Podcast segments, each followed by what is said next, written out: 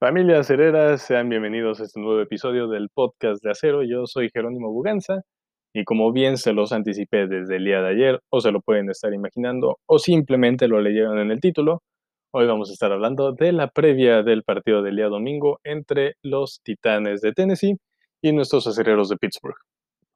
Antes que nada, les voy a anticipar por qué yo creo, mejor dicho, les voy a anticipar que yo creo que este no va a ser el partido tan cerrado y tan espectacular que todos estamos pensando que será el día de mañana. Esto lo dejamos para el final. Primero que nada vamos a desglosar un poquito al equipo rival. Evidentemente el motor a la ofensiva de los Titanes de Tennessee es Derrick Henry. No hay otro. Es el que ha cargado con la ofensiva desde el año pasado. Es por él que avanzan en la ronda de comodín, que avanzan en la ronda divisional y que pelean más o menos en el partido por el campeonato de la americana. Es por él. La clave, evidentemente, esto es más que obvio, es frenarlo a él. De coreback tienen a Ryan Tannehill, que desde el año pasado que supla Marcus Mariota no ha sido la gran estrella, ha hecho las cosas bien y ha hecho el complemento necesario, el que necesita un corredor como Derrick Henry. No necesitas un quarterback espectacular cuando puedes correr el balón sin gran problema. Los receptores también son parte muy importante de este equipo y lo son sobre todo Adam Humphries y el que obviamente es el receptor estrella desde el año pasado salido de la Universidad de Ole Miss con este gran equipo que traían esos tres grandes receptores que salen de esta misma universidad, es AJ Brown. Tienen gran poder a la ofensiva, eso es, eso es indudable. Y no se puede hacer un análisis tan profundo, porque es muy obvio lo que ellos hacen, correr el balón. Y si no es Henry, es Evans, detrás. Obviamente Henry es el arma maestra es el que corre el balón y que con nada te saca 100 yardas. Y es capaz de sacarte 180 yardas, solamente que ya no le alcanza el campo. En cuanto a la defensa, también tienen cosas pues importantes, ¿no? Llegan también como una de las mejores defensas, y hay que recordarlo. En los duelos tanto divisionales y de comodines, parece que los que sacan el partido es la defensiva. Y no les voy a decir que no, tienen, claro que tienen una gran defensiva los Titanes de Tennessee. Sin embargo, también tenemos que hacer análisis de lo que hicieron en los partidos previos. Se comieron 30 puntos de los Jaguares de Jacksonville en la semana 2. Se comieron 30 puntos en la semana 3 contra los vikingos de Minnesota. Estamos hablando de dos equipos con un solo ganado. En la semana 5 hacen cosas muy buenas contra Buffalo. Los dejan solamente en 16 puntos. Y obviamente me salto la semana 1 contra Denver, que los dejan solamente en 14 puntos, pero vaya.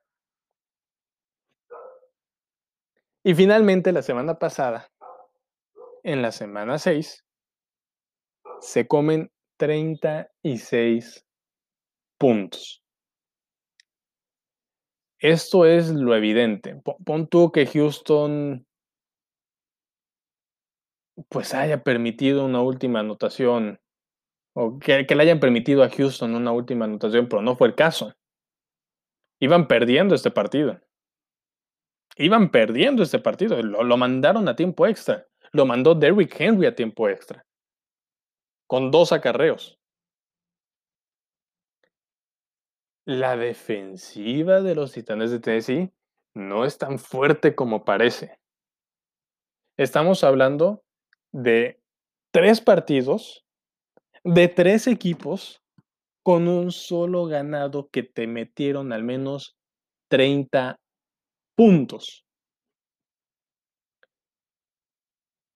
Los otros dos, vaya, Denver nada que decir en cuanto a Denver. Incluso nosotros tampoco podemos presumir tanto de nuestra victoria contra Denver. Y de lo que sí pueden presumir es de su victoria contra Buffalo. Pero Buffalo, a pesar de todo, no tiene tanto poderío a la ofensiva. Tienen una gran defensiva que permitió 42 puntos. pero tienen una gran defensiva en qué punto? Contra Davis White en la secundaria, contra Main Edmonds en, en la zona media. Y aunque al frente tienen a gente como Ed Oliver, no te va a alcanzar para detener con un solo jugador a una ofensiva que se centra en correr el balón. La defensa de los Titanes de Tennessee es más vulnerable de lo que parece. Si han sacado los partidos, insisto, es por su ofensiva. Nosotros, por otro lado, no vamos a contar con dos jugadores. Evidentemente Devin Bush, ese ya no entra en ese conteo de los dos, pero no vamos a contar con Mike Hilton, que ha sido un pilar en la defensiva, tanto blitzeando como en cobertura, y tampoco se va a contar con Derek Watt, que bueno, lamentablemente ya se está haciendo costumbre esto. Obviamente lo que ellos van a intentar en cierto punto es vencer la zona de los tackles, Derrick Henry, nadie más, vencer la zona de los tackles, porque después teniendo a un linebacker medio como Robert Spillane, que es nuevo en la liga prácticamente, pues, apenas jugó sus verdaderos primeros snaps que valen, porque no jugó uno, ni dos, ni tres, jugó prácticamente dos cuartos completos. Eso es lo que van a intentar atacar. La clave, y por lo que les digo que no va a ser un partido tan cerrado como parece, es que la zona de tackles de los Steelers es la mejor que tiene toda la liga. Y todos ellos van a poder y van a lograr taclear y bajar a Derrick Henry. El plan de juego lo viene anticipando desde que se iba a jugar esto en la semana 4. No contaba con Mike Hilton a la defensiva. Por precisamente cómo juega el rival. No vale la pena poner a Mike Hilton, que a pesar de ser un gran tacleador, puede salir perdiendo en el duelo en el que se supere, en el caso en el que se supere a la zona de los tackles, pues no vale la pena tener a Mike Hilton. Evidentemente es muy probable que salga perdiendo. Entonces, el Cameron Sutton, que es el jugador que va a estar supliendo en algunos snaps a Mike Hilton, no creo que vaya a tener un rol tan importante en el partido. Esa es una. Se va a centrar todo en, en a lo mejor en la típica formación 3-4. Va a jugar mucho seguramente Tyson Alualo, con Tweet, con Hayward y los cuatro linebackers. No se puede cambiar eso.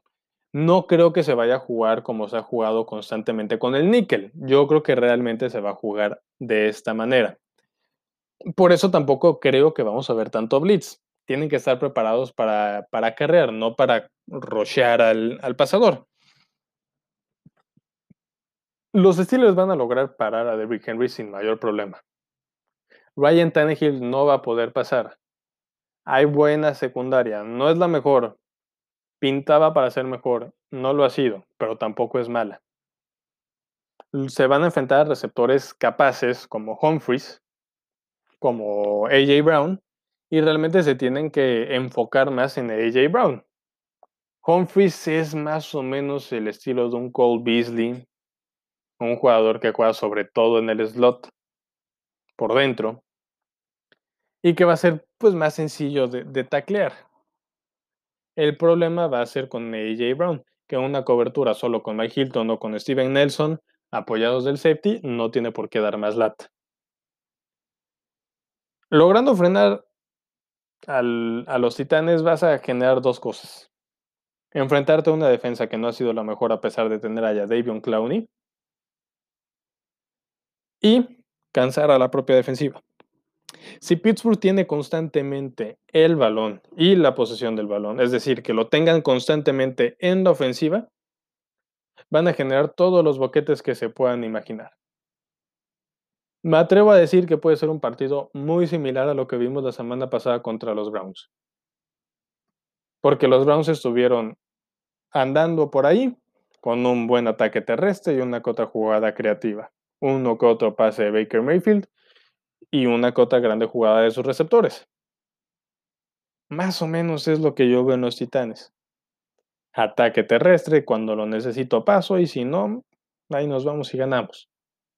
No hay una gran defensiva. Se han comido puntos bastantes y amplios con ofensivas no tan poderosas Con todo respeto para los tejanos, con todo respeto para los vikingos y con todo respeto para Jacksonville. Ahí va a estar la clave. Tener la posesión del balón. Le ahorras arriesgar a tu defensiva en un encontronazo con Henry, le quitas el balón a Henry, lo tienes tú. Vimos que James Conner corre muy bien, vimos que Big Ben está pasando muy bien, y aunque se enfrentan a un Malcolm Butler, que Malcolm Butler realmente ha sido el MVP no cantado de un supertazón con Nueva Inglaterra, no ha sido nada más. Un buen cornerback, no hay que decir que no, es un excelente corner, pero nada más. Se han enfrentado, Dionte Johnson se enfrentó con el Pato Hodges el año pasado a Trey Davis White y ganó los duelos. No veo que vaya a ser algo muy distinto. La defensiva de los Titanes no es tan fuerte como parece. Esa es la clave. Si se tiene el balón en la ofensiva, se corre, se pasa, primeros y dieces, se consume el reloj y se anota puntos. Eso es todo lo que tengo que decir de la previa. Realmente no considero que haya algo más. Este equipo no lo veo tan fuerte como parece. Como parece un equipo con récord de 5-0. Dicho eso, también voy a hablar rápidamente de que Taylor em, Luan, del que es el tackle Lewan, perdón, Taylor Lewan, que es el tackle izquierdo titular, elite de los mejores de la liga, sin duda alguna, se va a perder el resto de la temporada. Ahí va a tener un espacio para atacar Alvin Bot Dupree. Ese es un punto clave. Seguramente TJ Watt va a tener una doble cobertura que va a aprovechar Dupree, sobre todo con la lesión de Lewan. finalmente ayer les hablaba del tema de los despejadores. Parece que no va a ser ni Berryman ni Market King. Hoy en la mañana Pat McAfee subió videos entrenando. Hace que se ilusione mucha gente, pero parece que ya es oficial que Jordan Berry regresa. No puede estar para el día domingo por temas de protocolos de coronavirus, pero el que sí va a estar es Corliss Waitman que está en el equipo de práctica, que pues espero que si se quedó fue por algo. Eso es lo que espero, porque a Dustin Colquitt ya se fue. Mm, de ahí en fuera no hay mucho más que decir. En los equipos especiales, pues veremos qué puede hacer Corliss Waitman. Y les, se los dije en episodios anteriores, sale de la preparatoria como uno de los mejores prospectos. Jugó muy poco, de hecho, hace rato leí una estadística en Twitter del tiempo que tiene sin despejar en un partido oficial este Corliss Waitman, que es ni más ni menos que 23 meses. Desde el noviembre 23 del 2018, estando en la Universidad del Sur de Alabama, no ha despejado en un partido oficial. Finalmente, y para cerrar, vamos a tirar un comentario más, una estadística. Los Steelers tienen la racha más activa en dejar a sus oponentes en menos de 30 puntos. 20 partidos consecutivos. Importante porque si el otro equipo le ha permitido 30 puntos ofensivas no tan buenas, a nosotros nos lo puede hacer. Y si la defensiva se sigue comportando en dejar abajo de 30 puntos a los rivales, un partido sencillo. Lo digo con seguridad, no con confianza porque nunca hay que confiarse, sobre todo en la NFL, pero les digo con seguridad que puede ser un partido más tranquilo de lo que parece. Disfruten el partido, recuerden, cambio de horario, se juega a las 11, en la televisión va a estar por Fox Sports y pues nos veremos hasta el próximo día miércoles. Esténse pendientes de Twitter, un comentario general, un comentario específico de alguna cosa que haya visto en el partido, seguramente van a encontrar en arroba buganza-c. Con esto me despido y les recuerdo, here we go.